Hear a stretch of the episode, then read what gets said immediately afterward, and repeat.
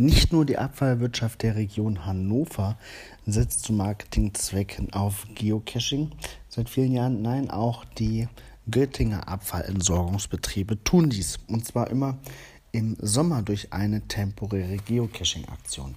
Die startet jetzt am Montag wieder. Die heißt ein sauberes Ergebnis 2019 und es ist äh, folgendermaßen aufgebaut. In der Zeit vom 8. Juli bis zum 7. Oktober also drei Monate, kann äh, man teilnehmen daran. Es gibt drei Multicaches, drei Schnitzeljagden, ähm, eine Geocaching-Art und jede dieser Multicaches birgt am Ende ein Wortschnipsel.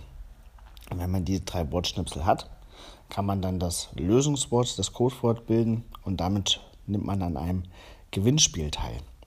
Unterstützt wird das Ganze durch ähm, eine Cito-Idee. Ähm, am Anfang der Schnitzeljagd kann man sich jeweils mit Mülltüten und Handschuhen bewaffnen und dann unterwegs im Idealfall möglichst viel Müll aufsammeln und die Gegend sauber halten.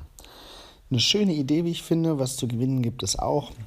Was ich immer ein bisschen schade finde, ist, dass das nicht an geocaching.com äh, angeknüpft ist und das nur so temporär ist. Ich glaube, dass da der Abfallentsorger einiges an Potenzial verschenkt. Es sind aber viele schöne Ideen dabei. Ich verlinke euch das mal, falls ihr in Göttingen wohnen solltet oder in der Nähe, dann kann man sich den Spaß sicherlich mal geben. Ja, in diesem Sinne, bis bald im Wald.